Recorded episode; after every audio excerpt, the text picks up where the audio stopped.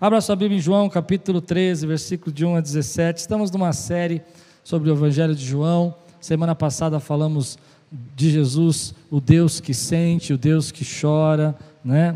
Na noite falamos do banquete, que estava Lázaro à mesa, que estava ah, Simão, o ex-leproso, ah, que estava Maria ungindo os pés de Jesus, que Marta estava servindo, e falamos sobre esse, essa referência de adoração, de, de céu que a gente tem na nossa mente, que eu imagino que essa mesa está posta para nós aqui.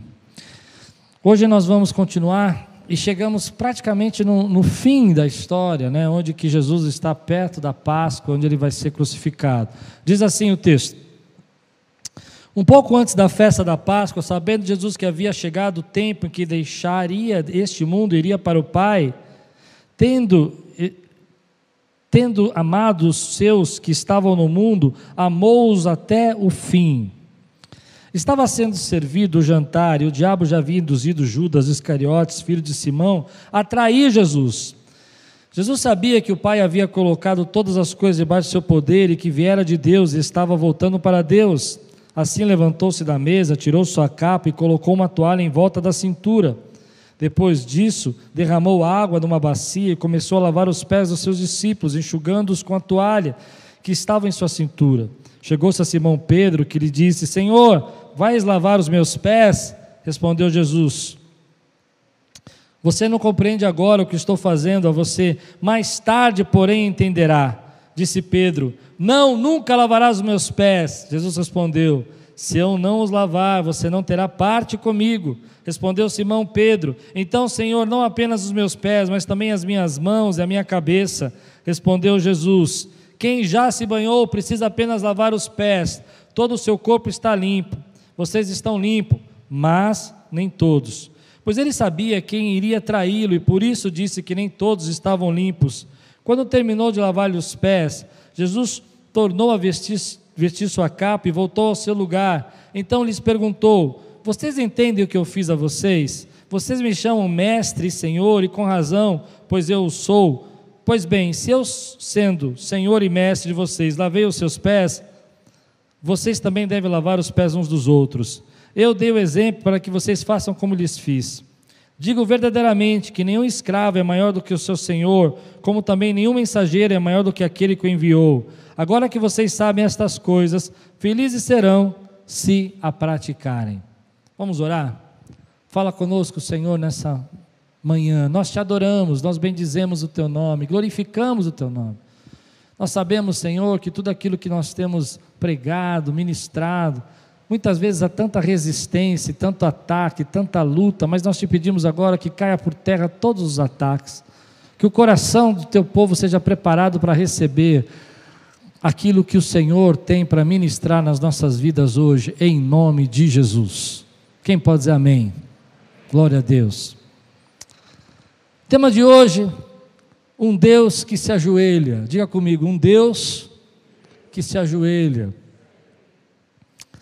É muito difícil para nós descermos da nossa posição, do nosso status, daquilo que nós achamos que deveríamos representar nos nossos papéis e na maioria das formas de como nós vemos as pessoas e como queremos que as pessoas nos veem. É difícil você mudar isso. Quando a gente olha esse texto, já tão conhecido, já tão estudado, passa desapercebido algumas coisas que João está chocando os seus leitores. Ele está querendo causar uma impressão, uma mudança de pensamento, uma mudança de paradigma. Porque quando você vem estudando o Evangelho de João, como nós estamos estudando, nós vamos vendo Jesus sendo apresentado como o Rei dos Reis, o Cordeiro de Deus que tira o pecado do mundo, o unigênito de Deus. E Jesus vem falando que não é chegada a hora dele, que não é chegada a hora, mas agora no capítulo 13, João começa a descortinar tudo isso e começa a dizer: bom, agora é chegada a hora, estamos no tempo que é chegado para que ele vá para o Pai. E, e ele começa a mostrar para nós algumas coisas a respeito de Jesus que às vezes nós não entendemos. Ainda não entendemos dois mil anos depois, ainda não compreendemos o que ele quis ensinar. Embora você conheça o texto, você saiba do texto. E ao invés né, de, de ele mostrar um rei soberano, como aqueles discípulos esperavam, pessoas que acreditavam que ele ia governar, pessoas que acreditavam que ele ia é, usar poder e autoridade no sentido da força. Ele vai mostrar para nós que ele é um Deus no capítulo 11 que chora, que ele é um Deus no capítulo 12 que recebe a adoração de uma mulher que está ali debruçado e chorando nos pés dele, e no capítulo 13 ele vai mostrar para nós que ele é um Deus enrolado numa toalha, de, de, dobrado nos seus joelhos, para poder lavar os pés dos seus discípulos. Nada disso era o que os discípulos esperavam, nada disso era o que estava na mente deles sobre autoridade, poder, restauração de Israel, mudança do tempo de Deus ali, na questão de que o povo de Israel seria levantado. Então Jesus vem choca os seus discípulos com essa atitude, choca os seus discípulos com essa mudança de pensamento, e João está mostrando para nós isso de uma maneira muito perspicaz, ele está mostrando para nós que ele não é igual aos religiosos que estavam preocupados com poder e autoridade no sentido de glória humana, ele não é igual àqueles imperadores que queriam exercer autoridade e tirar do povo aquilo que o que na verdade nem o povo tinha. Ele vai começar a mostrar para nós que ele é um Deus que desce, se humilha, se encontra nas nossas dificuldades. Se você ainda não percebeu isso, é só você ler o versículo 3, que vai ficar claro para você o que eu estou dizendo.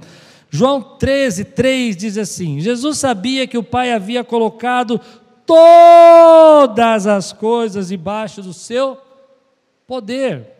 Ele diz assim: Olha, Jesus sabia que tudo, tudo estava debaixo da sua autoridade, tudo pertencia a Ele, tudo estava debaixo do seu poder. E aí, olha como ele vai terminar essa frase: e que viera de Deus, estava voltando para Deus. Ele sabia quem ele era. Assim levantou-se da mesa e tirou sua capa.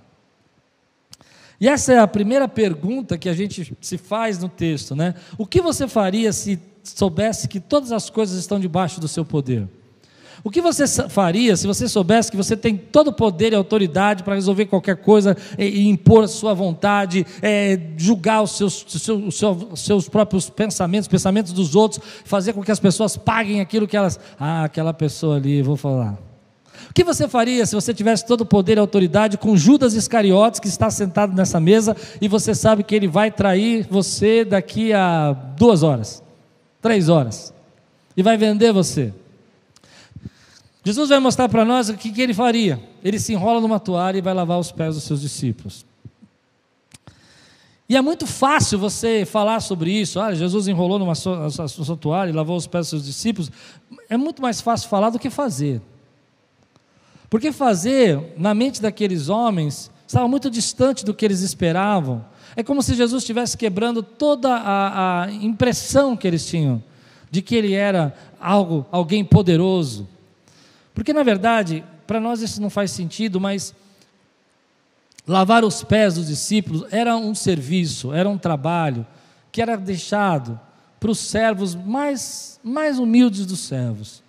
Um judeu não lavaria, um judeu servo, um judeu escravo, não lavaria os pés de, de ninguém. Quem lavaria os pés era um escravo gentil, colocado por um judeu na porta de tão humilhante que era essa situação, de tão humilhante que era essa posição. E eles sabiam o que Jesus estava fazendo. Ele sabia que Jesus estava se humilhando naquele ponto. Ele sabia que Jesus estava entrando ali numa posição de servo sofredor, de alguém que ia sofrer por nós, de alguém que ia pagar o preço pelos nossos pecados. E isso vai de contrário, completamente contrário à nossa natureza humana. A nossa natureza humana é que nós queremos ser adorados. A nossa natureza humana é que nós queremos ser reconhecidos. A nossa natureza humana é que nós queremos que as pessoas nos valorizem, nos aplaudam, vejam o nosso talento. E Jesus vai mostrar para nós um caminho completamente diferente. É fácil você entender isso hoje, porque muito já se foi falado sobre isso, sobre o servo sofredor, mas era muito difícil para esses homens entenderem o que Jesus estava fazendo, porque Jesus estava dizendo assim: olha, eu vou ensinar vocês a servir. O poder que eu vou derramar sobre a vida de vocês não é para mim, não é para vocês, é para que vocês sirvam os outros. O que eu quero que vocês entendam é que a glória que está para ser derramada sobre vocês, a presença do Espírito Santo, João capítulo 14, a gente vai continuar hoje à noite, vai falar do Espírito Santo, vai vir sobre vocês, não para vocês mesmos, mas para que vocês possam dar aos outros. Então ele é esse Deus que de uma forma que ninguém conseguia entender naquele momento, e a gente também não consegue entender, ele esvazia da sua glória e se ajoelha e começa a lavar os pés. Eles estavam acostumados com a imagem dos deuses gregos, poderosos, orgulhosos, deuses vaidosos. Esse Deus não tem vaidade nenhum, ele se humilha para lavar os pés. E aí está a primeira lição que eu tiro para mim. Jesus ainda lava os nossos pés. Jesus ainda nos serve. Nesse momento que a gente está passando, querido, todos nós estamos cansados. Todos nós estamos vivendo um tempo que a gente já não aguenta mais ouvir angústia, tristeza. A não ser que você se torne uma pessoa completamente insensível, cada pessoa que sofre tira um pedacinho de você e faz você sofrer um pouquinho.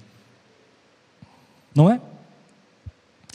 Todo mundo que você conhece, que você sabe que está sofrendo, faz você sofrer também. E quando eu olho para esse texto, vem na minha mente essa imagem de Jesus pegando meus pés cansados, de uma jornada da vida, de um, de um ano e meio de luta, de um ano e meio onde que as pessoas dizem, olha, você está livre, você não está livre, você, você passou por isso, você não passou por isso, você, quem pegou não pega mais, quem pegou pega mais, pega, pega, não sei nem falar mais. E eu vejo Jesus pegando nossos pés sujos dessa jornada. E quando eu falo sujos, não estou falando só de pecado, mas sujos da angústia, sujos da tristeza, sujos da, da desesperança, sujos da fragilidade humana. Teu espírito crê, teu coração é um coração de adorador, mas os teus pés estão cansados. Você vê a glória de Deus na tua vida e você sabe que Ele é real, mas você não aguenta mais caminhar por essa estrada e essa estrada ela impregna em você. Ela deixa crostas dentro de você, dentro da sua pele, mesmo que você possa olhar para a tua vida e falar assim: não, eu não quero, me, não, quero me, não quero me solidarizar, não quero me relacionar com esse momento, com essa tristeza, eu vou viver acima disso, não tem como, a poeira vai pegando o seu pé. Quem consegue entender o que eu estou dizendo?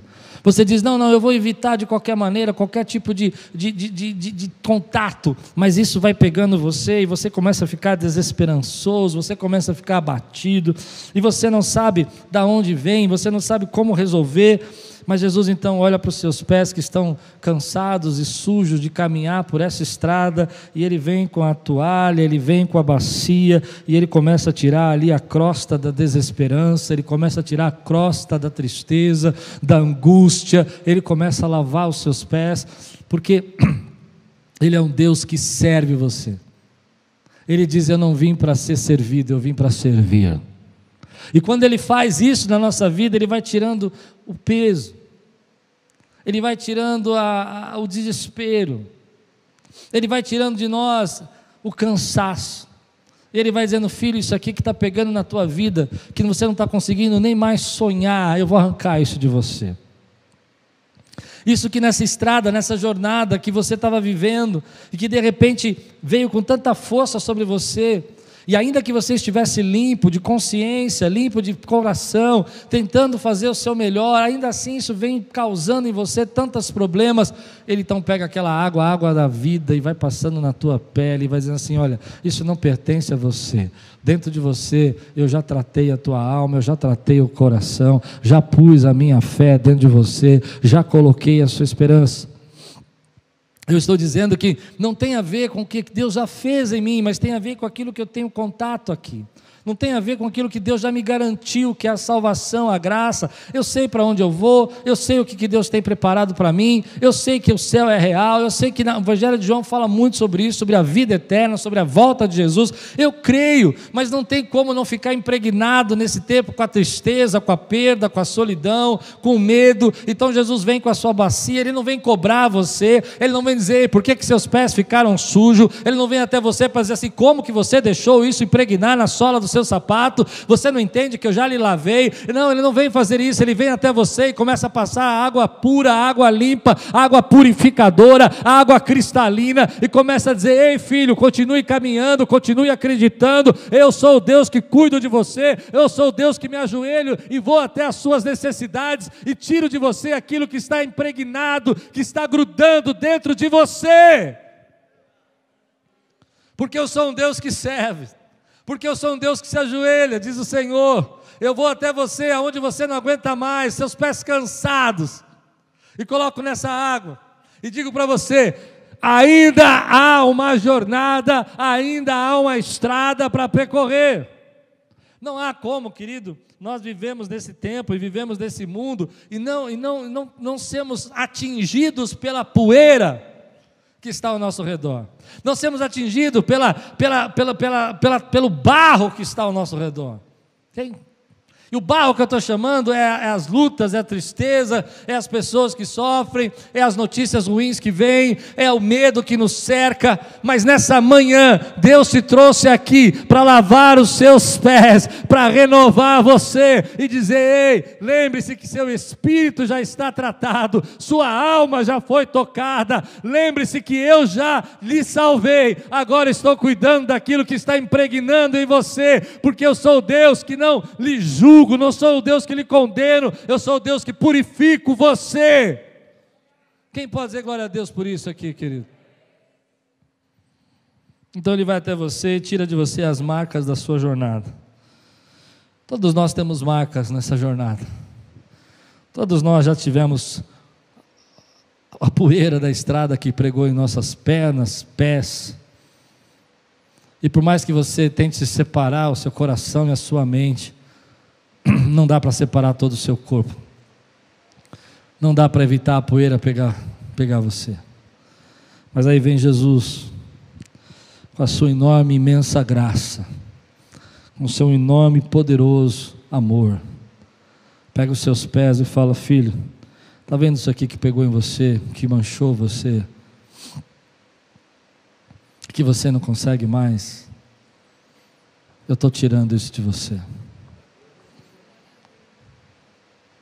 Está vendo essa situação aqui que você está carregando dentro de você e que manchou a tua fé, manchou a tua esperança, tirou a força de você caminhar? Eu estou arrancando isso de você agora. Eu estou tirando isso de você. Eu imagino que naquele momento os discípulos ficaram tão chocados, ficaram tão assustados com o que estava acontecendo,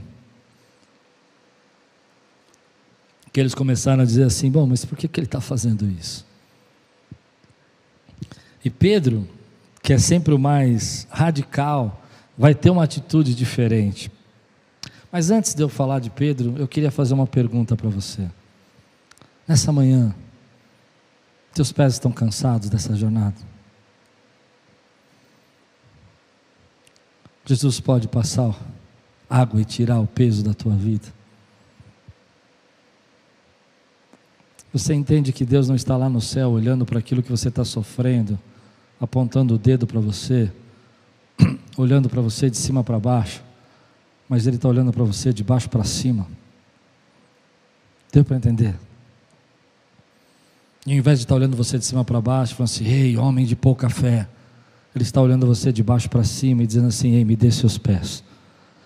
Eu vou tirar essa, esse barro todo que encrostou em você.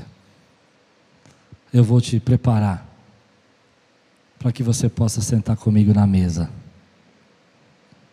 Quantos podem dizer glória a Deus aqui? Se eu estou pregando para você hoje, assim como eu estou pregando para mim, dá um glória a Deus aí bem forte, fala, Deus, eu recebo. Deixa Ele lavar os seus pés. Deixa Ele trazer refrigério. Deixa Ele trazer graça. Deixa Ele trazer misericórdia. Deixa Ele trazer esperança. Deixa Ele tirar de você aquilo que está impregnando a tua vida. Versículos 6 a 10 as coisas ficam diferentes. Jesus já tinha lavado alguns pés, não sei de qual, talvez de Judas, talvez de Tomé, o mais duvidoso. E ele chega em Pedro. Chegou-se a Simão Pedro que lhe disse: Senhor, vai lavar os meus pés. Respondeu Jesus: Você não compreende agora o que estou fazendo a você. Deixa eu fazer uma pausa, já vou ler o texto todo. Deixa eu aproveitar que você veio aqui para eu te bater para os 45 minutos. Era uma brincadeira. Deixa eu aproveitar que você veio aqui para eu puxar sua orelha por 45 minutos, pode? Sabe, uma coisa que eu vejo aqui nesse texto que fala comigo, que não tem nada a ver com o que eu quero pregar hoje, mas me tocou o coração é quantas vezes a gente não sabe o que falar e fala o que não deve para Deus. Se você não entende o que Deus está fazendo, fica de boca fechada. Pronto, fechei. Não é verdade? Pedro, fica quieto, você não sabe o que está fazendo. Mestre, você vai lavar os meus pés? Jesus fala: Pedro, você não está entendendo agora, fica quieto. E Pedro fala: Nunca não lavarás os meus pés. Ô oh, Pedro, eu, como eu sou Pedro, irmão, essa palavra é para mim, não é para você não. Obrigado por você ter me escolhido como seu pastor, mas eu sou Pedro. Obrigado por você dar a oportunidade de pastorear você nessa manhã. Eu sou Pedro. Às vezes eu falo, Deus, não vai fazer isso não. Eu falo assim, você não sabe o que eu estou fazendo agora, fica quieto. Deixa eu trabalhar na tua vida, deixa eu terminar o processo que comecei. Quem pode dizer amém? Então, Pedro vai, vai, vai responder isso e vai dizer: Olha o que acontece aqui. Você não compreende agora o que estou fazendo a você. Mais tarde, porém, entenderá. Diga comigo, mais tarde eu vou entender. Disse Pedro: Não, nunca lavarás os meus pés. Depois que Jesus disse isso, é que ele fala: Não, nunca lavarás os meus pés. Mais tarde você vai entender: Não. Aí ele vai dizer assim: Jesus respondeu: Se eu não os lavar, você não terá parte comigo. Respondeu Simão Pedro: Então, Senhor, não apenas os meus pés, mas também as minhas mãos e a minha cabeça. Não força, Pedro. Não força. Não força. É só, só os pés.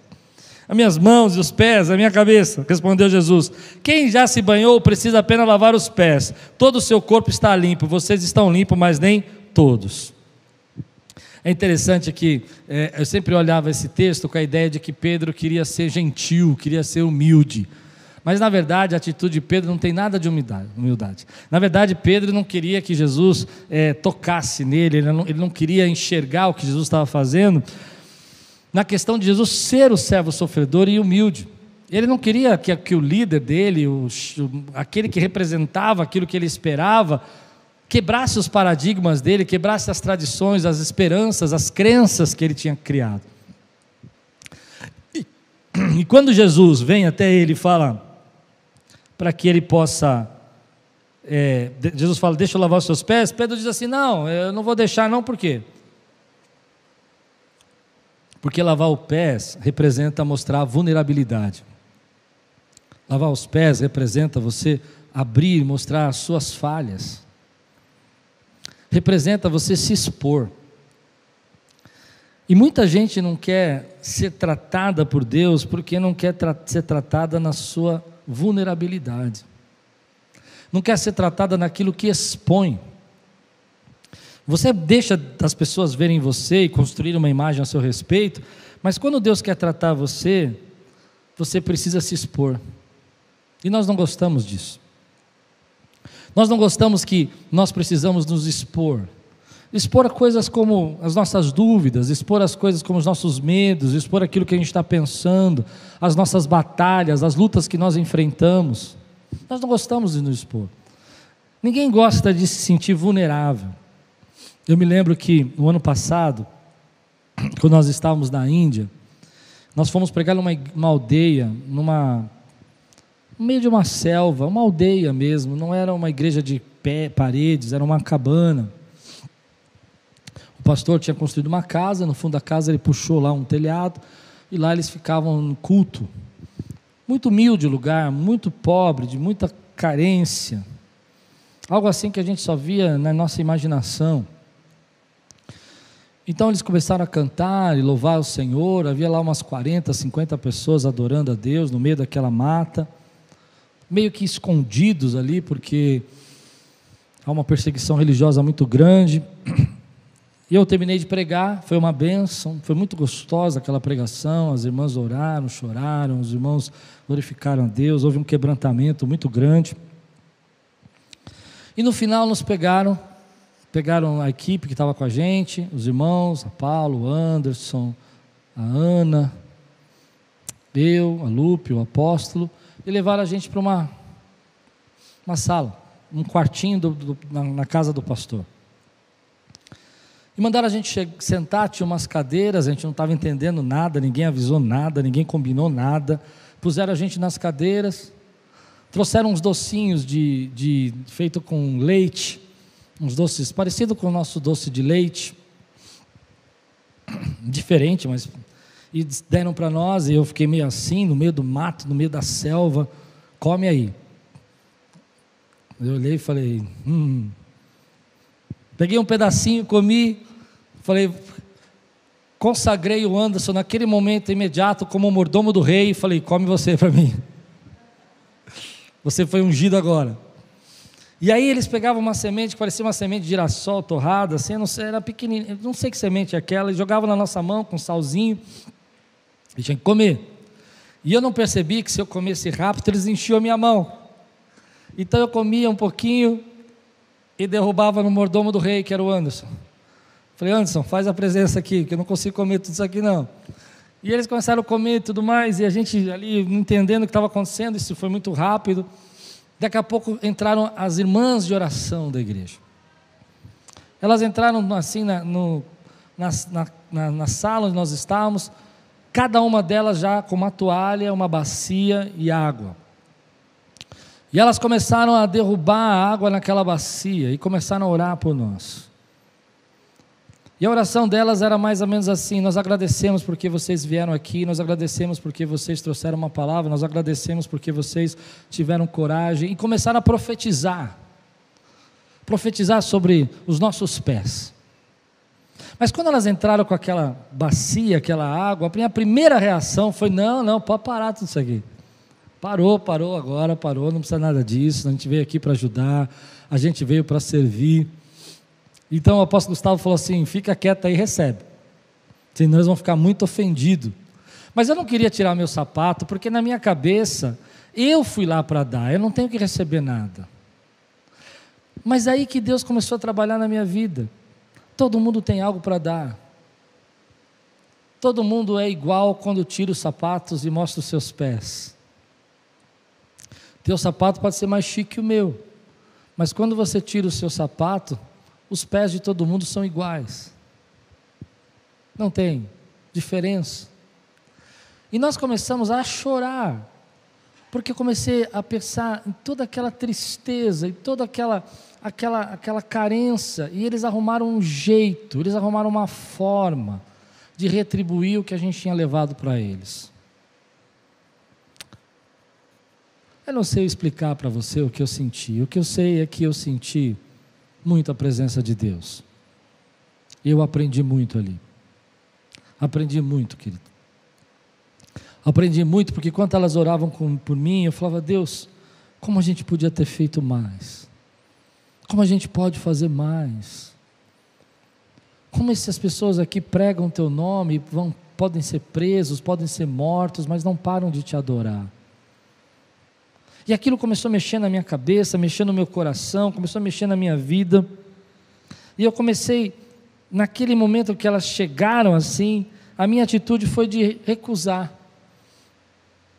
E quando a gente não quer mostrar a nossa vulnerabilidade para o Senhor, nunca quer deixar Deus tratar, nós temos algumas atitudes para impedir que Deus nos trate. E a primeira atitude é dizer: Eu posso me limpar sozinho. Eu posso me cuidar. Não, vocês não precisam fazer isso. Eu vim aqui, vocês não precisam me tratar, vocês não precisam ministrar em mim. Eu vim ministrar em vocês. Eu posso fazer isso sozinho. E nós usamos isso como uma desculpa para que Deus não entre no profundo da nossa vida, mas você não pode, querido. Há coisas que Deus tem que limpar e tratar e você tem que se abrir para Ele. Quem pode dizer glória a Deus por isso, querido? Há situações que você não vai resolver sozinho, você precisa de outro para lavar os seus pés. E a segunda atitude que nós temos, a segunda a forma que nós agimos quando Deus quer tratar conosco, é fazer como Pedro fez, ele olhar para dizer assim: olha, Senhor, não apenas os pés, mas as mãos e a cabeça. É como se Pedro estivesse dizendo assim: olha, Deus, então você vai fazer as coisas nos meus termos, tá bom? Não só os pés, mas lava a cabeça, lava as mãos, porque aí fica toda um, uma simbologia, fica todo um princípio mais bonito, né? O Senhor deixa de ser esse ó, servo humilde e se torna alguém que está me ungindo também. E Deus fala: não, não é nos teus termos, é nos meus termos que eu vou tratar a tua vida é dos meus termos que eu vou resolver o seu problema, não é da sua maneira. Quantos de nós, querido, estamos vivendo às vezes um tempo que nós não estamos deixando Deus tratar, porque ou achamos que temos que resolver sozinho, ou achamos, na verdade, que nós temos que fazer Deus trabalhar nos nossos termos. Eu quero desafiar você nessa manhã que está pronto para Deus tratar, para Deus tirar as sujeiras dos seus pés, a você abrir seu coração e dizer assim: Senhor, não é nos meus termos, eu não posso fazer isso sozinho. Tu conheces as minhas fraquezas, tu conheces os meus medos, está aqui a minha vida na tua mão, lava os meus meus pés. Quem pode dizer glória a Deus, irmão? Eu acho que isso é tão forte, porque às vezes nós estamos impedindo o agir de Deus, nós não queremos que Deus entre naquilo que é mais profundo da nossa vida. E às vezes a gente precisa de alguém para lavar os nossos pés para a gente enxergar isso. Aleluia. Como isso é forte, porque esse Deus que se ajoelha, ele está dizendo para você: olha, isso que você precisa retirar da tua vida, eu vou fazer por você. Mas você não pode achar que pode fazer isso sozinho. Então as coisas continuam e, e Jesus vai explicar por que, ele fez tudo isso no versículo 12 a 17. Quando terminou de lavar os pés, Jesus tornou a vestir sua capa e voltou ao seu lugar. Então lhes perguntou: Vocês entendem o que eu fiz a vocês? Pois bem, vocês me chamam mestre senhor, e com razão, pois eu sou. Pois bem, se eu sendo senhor e mestre de vocês lavei os seus pés, vocês também devem lavar os pés uns dos outros. Eu dei o exemplo para que vocês façam como lhes fiz. Digo verdadeiramente que nenhum escravo é maior do que o seu senhor, como também nenhum mensageiro é maior do que aquele que o enviou. Agora que vocês sabem estas coisas, felizes serão se as se as. Se as. Jesus está dizendo para você e para mim que a humildade e o amor vale mais do que regras e doutrinas, e essa é a linguagem do Espírito Santo. Que às vezes nós queremos nos prender nas, na autoridade, nos títulos, na nossa doutrina, mas o que vale mesmo é, é a linguagem do amor, é isso que quebra. E amar, querido, é mais do que sentimento, é amar é ação. É amar é o que nós fazemos. E é muito fácil você entender esse texto quando você tira Judas da, dessa sala. Mas é muito difícil você entender esse texto quando você põe Judas nessa sala. Porque amar e cuidar daqueles que são legais conosco é muito fácil. É muito fácil você agradecer aquele que é bondoso com você, mas é muito difícil você amar o seu inimigo. E eu acredito que Jesus deixou isso para nós, para que a gente parasse com essa desculpa que muita gente tem dado hoje. Ah, eu não consigo servir, eu não consigo amar, amar porque as pessoas não são legais. Você já ouviu gente dizer assim? Eu amo meu pet, mas não amo o meu, meu próximo. Nada contra amar o pet, gente, nada contra amar. Continue amando o pet, mas ame seu próximo. Nós às vezes usamos isso como desculpa para dizer assim: sabe por que eu não faço nada na obra? Porque as pessoas são muito difíceis. Só que essa desculpa não serve para Jesus, porque Jesus lavou os pés de Judas. Eu não vou poder chegar para Jesus e dizer assim: sabe o que acontece? É que aquele irmão lá me magoou, por isso que eu nunca mais preguei. Eu não vou poder dizer, porque Jesus falou assim: Ei, você nunca leu João 13, que estava Judas lá, que ia me vender me trair, e eu fui lá lavei os pés dele. A gente lava os pés daquele que agradece, a gente lava os pés daquele que trai, porque não fazemos por aquele que nós lavamos, nós fazemos por aquele que é o Senhor e o Rei da glória. Tem muita gente que está travada, tem muita gente que está presa, porque o outro não agradeceu, porque o outro não reconheceu, porque encontrou Judas no caminho. Deixa eu dizer para você: existem Judas. Aliás, é uma coisa que eu, eu abomino. É, eu vou falar isso aqui, porque eu sei que tem muito pastor que me escuta, fica colocando post na internet: ah, ser pastor é difícil, ser pastor é problema. Claro que é difícil, sempre foi difícil, nós sempre fomos, não vai mudar. Mas pare de olhar as pessoas que são difíceis e comece a olhar, querido, as pessoas que Deus tem colocado para você pastorear. Não fique olhando aquele que não levanta a mão e não adora, que prefere dormir no culto. Olha aquele que está com a mão levantada, quebrantado na presença de Deus. A gente começa a dar desculpa e começa a dizer assim: sabe, pastor, eu não estou fazendo mais a obra porque o irmão me criticou. Ei, lave o pé daquele irmão, que ele queira ou não queira, se ele vai te trair ou não, porque você sabe quem você é, você sabe o que Deus te deu. Quem pode dizer glória a Deus? É forte, porque quando eu olho para isso, eu vejo muita gente que, que fica parado. Meu irmão, a pessoa que vai lhe trair, a pessoa que ofende você, não pode parar o seu destino, não pode parar aquilo que Deus tem para você. Isso não pode parar o amor de Deus fluir na sua vida. Quanta gente hoje usa isso como desculpa. Se você quer que entenda isso, pensa, pensa, vamos mais fundo nisso. Pensa comigo. Judas viu milagres. Judas viu a escola bíblica de Jesus, dá para entender, né? Judas participou do seminário de terceiro grau de libertação de Jesus. Ele viu as pessoas sendo libertas por Jesus. Ele viu tudo isso. E aí você precisa entender, não é porque você vê que é informado que isso muda a tua vida. Para você mudar a sua vida, você precisa entender que informação não muda, o que muda é a experiência com ele. Quantas vezes, querido, a gente fica olhando para isso e fica, ah, mas aquele irmão não mudou, aquele outro. Sabe, eu vou dizer para você, eu não me preocupo com isso. Eu entendo que Deus vai cuidar. O que eu preciso é pregar para aqueles que estão querendo receber a palavra de Deus. E aqui tem um povo que está cheio da vontade da presença de Deus. Em casa tem um povo cheio da vontade da presença de Deus. Então levante sua mão e adore. Não deixe que as pessoas fiquem parando você. Glorifique o nome dEle, exalte o nome dEle, se entregue na presença dEle. Quantas vezes eu já usei de desculpa para Deus. Eu me lembro quando comecei meu ministério, 24 anos de idade, eu era um menino. Tem alguém de 24 anos aqui? Não tem. Tudo velhinho mesmo, né? Mas amém. Não sei não, quantos anos você tem? 18. Eu tinha 24. Se tivesse 22, dava para usar como exemplo, né? 24. E chegou um homem na igreja, ele era mais velho, devia ter uns 35, não era muito mais velho, mas ele era mais velho, né? Então ele tinha um pouco mais, ele tinha uma postura de homem de Deus. E eu gosto, é engraçado que às vezes vem esses homens de Deus na igreja, que eu chamo eles de, de ficar filmando, eles ficam filmando a igreja, eles não adoram, não, só ficam olhando para o teto, assim, como se estivesse vendo demônio em todo lugar. Você já viu um desses na igreja? Eles entram e ficam assim, ah, ah. Se tem alguém com uma camiseta que está escrito uma coisa, ele fala assim, ah. Entrou um desses na igreja. Eu era novo, era inocente ainda. E ele entrou ele ficava assim. Aham. E aí ele começou a me escrever cartas. E as cartas eram duras. Ele escrevia: O Espírito diz expressamente à igreja e tome chibatada. Nada que eu fazia estava bom. Eu era terrível. E ele colocava o Espírito vir expressamente diz à igreja, e eu comecei a ler aquilo como se fosse o Espírito Santo. E aí um dia eu liguei para meu pai e falei, pai, meu pai era muito querido, falei, pai, eu vou abandonar o ministério. Porque olha as cartas que eu recebo, olha as coisas que me falam. E meu pai, muito brincalhão, disse assim: faz o seguinte, filho, vamos pôr um anúncio no jornal, vende-se uma igreja de mais ou menos 100 membros. Vamos ver se a gente consegue vender a igreja. Falei, pai, está maluco? Vai vender a igreja? Meu pai, é um bom negócio, não é? Eu falei, não, pai, mas não pode vender a igreja. Ele falou, então, por que, que não pode vender a igreja? Porque é ministério.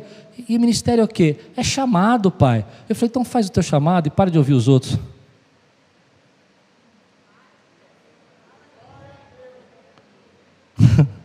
Eu falei, vamos vender a igreja? Gente, você entende isso? Você tem um chamado. Você tem algo de Deus na tua vida e as pessoas estão te parando. E aí meu pai então olhou e falou assim: vamos ler a carta aí, que está escrito. O Espírito diz expressamente, expressamente à igreja. Ele, ele, meu pai disse assim: Espírito de quem? Isso não é Espírito Santo, não, Cláudio, isso é Espírito dele, é o Espírito dele que está falando. Para de ouvir o Espírito dele, ouve o Espírito de Deus. E nós chegamos até aqui para a glória do Senhor. Você precisa entender, querido, que é um desafio, mas tem muita gente que está parando aí porque não entende isso, não entende que é, vão, algumas pessoas vão receber as mesmas instruções, vão ver os mesmos milagres, mas não vão crer. Embora a igreja os ame, nem todos vão receber esse amor. Embora nós demonstremos essa, essa, essa, essa graça de Deus para todo mundo, não é culpa sua se você fez o seu melhor e a pessoa resolve abandonar.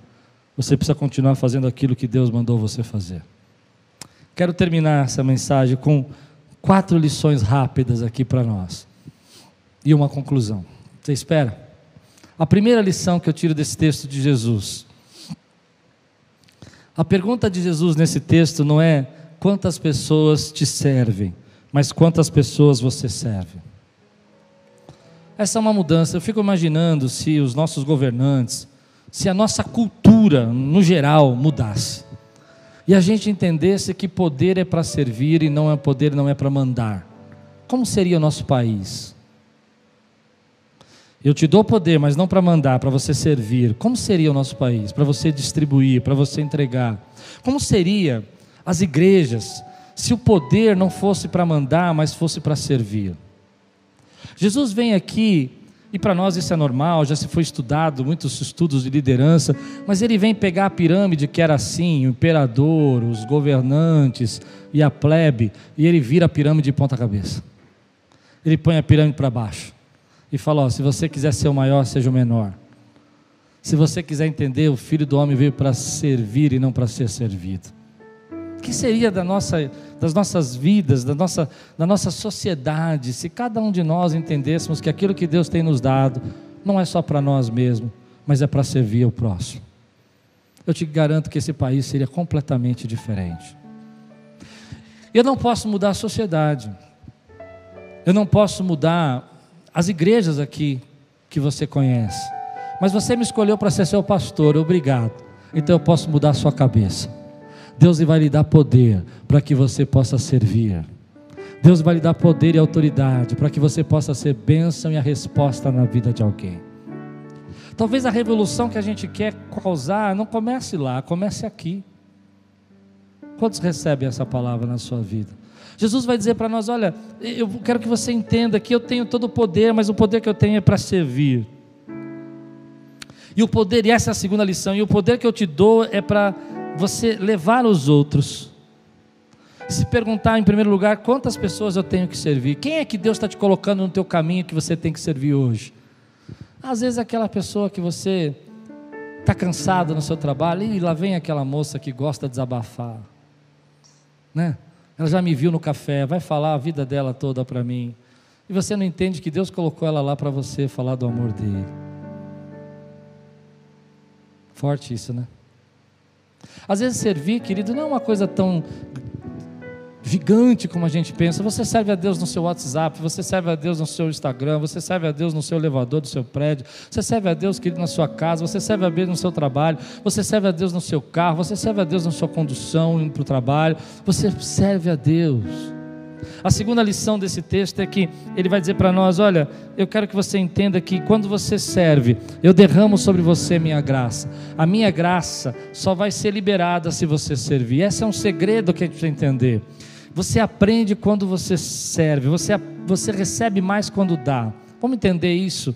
Olha, tem coisas que você. É muito gostoso receber. É maravilhoso. Eu amo receber. Quando as pessoas me dão alguma coisa de presente, me dão algo para comer, eu fico feliz. Eu acho lindo. Mas eu sei que se eu quiser crescer, eu preciso dar. Porque quando eu vou fazer alguma coisa, é aí que eu aprendo, é aí que eu multiplico o meu conhecimento, é aí que eu multiplico. Se eu não tiver que dar, eu não vou ter por que estudar. Se eu não tiver que dar, eu não vou ter por que aprender. Se eu não entregar essa palavra para você, eu não vou receber uma nova. Tem muita gente que está retendo o que Deus quer dar. Porque na cabeça dessa geração que nós vivemos é bom receber. Mas você não entende que se você. Dá, dá trabalho. Dá, tem que ter esforço. Eu estava falando no primeiro culto hoje que às vezes vamos pensar numa música. É gostoso você receber uma música que foi pronta e feita por alguém e você só canta. É maravilhoso. É muito trabalhoso você ter que fazer a sua música. Você tem que comunhão com Deus, você tem que orar, você tem que buscar um direcionamento de Deus, você tem que escolher o tom, você tem que escolher a, a, a, o grau da música que você vai gravar, como é que vai ser a introdução. Tudo isso você vai aprendendo porque você está dando. Tem bênçãos que você só vai receber quando você der. Tem algo que Deus separou para você que só vai ser derramado. Tem poder, tem autoridade. Entenda poder agora como autoridade, serviço e glória. Quando você der para quando você abrir seu coração para isso, então Deus pode liberar sobre sua vida. Eu aprendi isso muito cedo. Eu aprendi que quanto mais eu dou, mais o Senhor me dá. Quanto mais eu entrego, mais uma palavra nova Ele tem para mim. Há bênçãos aqui que estão preparadas para serem derramadas sobre sua vida. Comece a servir. Há uma geração que diz: não, não, não, eu vou ficar em casa, eu vou ser youtuber, vou gravar um videozinho. Ok, que você seja. Mas a pergunta para isso é: o que, que você vai servir com isso? Porque quando você entende que quando você é a solução do problema de alguém, é aí que você começa a ser abençoado. As coisas multiplicam porque você se torna a solução de um problema de alguém. Por que você vai ao médico? Porque ele é a solução do seu problema para a saúde. Por que, que você vai naquele lugar comprar comida? Porque ele é a solução do seu problema para a comida. Por que, que você vai ali naquela escola? Porque ele é a solução do seu problema para aprender. Se você não é a solução do problema de ninguém, você não pode receber. Por que, que você compra o bolo daquela pessoa que faz o bolo, encomenda com ele? Porque ele vai ser a solução do seu problema, porque você precisa ter um bolo para levar para o seu filho. Mas tem gente que quer receber sem ser a solução do problema de ninguém. Quanto mais você é a solução do problema das pessoas, mais Deus pode derramar sobre sua vida as bênçãos dele. Você recebe essa palavra, querido? Por último, então, o terceiro, perdão, um pouco de empatia para entender. Você precisa de um pouco de empatia para entender que todos nós temos pés sujos. Às vezes nós ficamos apontando para o irmão do lado, apontando para o outro, a gente esquece que Jesus lavou o pé de todo mundo. Porque todo mundo está nessa estrada, todo mundo está caminhando nessa jornada. E todo mundo tem pé sujo. E a missão da igreja nesse tempo é lavar os pés. A missão da igreja não é apontar, ah, por que, que você deixou isso acontecer? Por que, que você passou? Por que está sofrendo? Por que, que você perdeu o emprego? A missão da igreja é lavar pés. Você recebe essa palavra? Para terminar e por último, esse é o tempo que a igreja precisa assumir o papel de ser uma igreja que serve. É isso que nós somos. Nós somos uma igreja que serve. Essa semana eu tive um exemplo maravilhoso sobre isso. Uma família me ligou, pastor, estamos precisando de uma, uma cadeira de rodas, tamanho king size aqui, maior. Eu falei, olha, acho que king size na igreja não tem, a gente tem um tamanho normal. Não, pastor, eu, então vou procurar. E aí liguei aqui na igreja e falei: olha, me ajuda aí, vamos tentar achar essa cadeira. Cadeira de banho e cadeira de rodas. Isso foi quinta ou sexta-feira. Ontem já tínhamos as duas cadeiras já. Os irmãos se mobilizaram. Isso é amor, isso é uma igreja que serve. Isso é uma igreja que responde. Amém? Você recebe essa palavra hoje na sua vida? Então fica de pé no teu lugar, que eu quero concluir essa mensagem assim. Jesus disse assim: Quem já se banhou precisa apenas lavar os pés. Todo o seu corpo está limpo. Vocês estão limpos, mas nem todos. Jesus fez você limpo. Todo o teu corpo, tua mente está limpa. Algumas pessoas acreditam que Jesus tem poder para perdoá-las. Algumas pessoas acreditam que Jesus pode perdoar os nossos pecados. Mas nem todas que acreditam que Jesus pode perdoar os pecados acreditam que Jesus pode limpá-los. Existe uma diferença entre você achar que é perdoado e você é limpo. Existe uma diferença entre você achar que é perdoado e você foi transformado. Pois bem, Jesus não veio apenas perdoar os seus pecados, mas veio limpá-los os seus pecados. Dos teus pecados ele não lembra mais. Nenhuma condenação há mais para aqueles que estão em Cristo Jesus. Ele pagou, passou uma borracha, a borracha que transformou você, a borracha que mudou a tua vida. Quando a gente acha que Jesus só perdoa os nossos pecados, tudo nos acusa, tudo volta à nossa mente, tudo faz a gente se sentir pesado, tudo faz a gente se sentir culpado. Mas quando a gente entende que Ele nos purificou, que Ele assumiu aquela toalha, que Ele é o Deus que serve, que Ele é o Deus que se ajoelha, Ele é o Deus que pega a bacia e tira as crostas, é porque Ele é um Deus que purifica, Ele é um Deus que limpa, Ele é um Deus que transforma a nossa vida. Hoje eu quero dizer para você, querido, Ele está limpando o seu coração, Ele está tirando os pesos da sua vida, e se você crê, dá um grande glória a Deus, exalta o Senhor. Aleluia.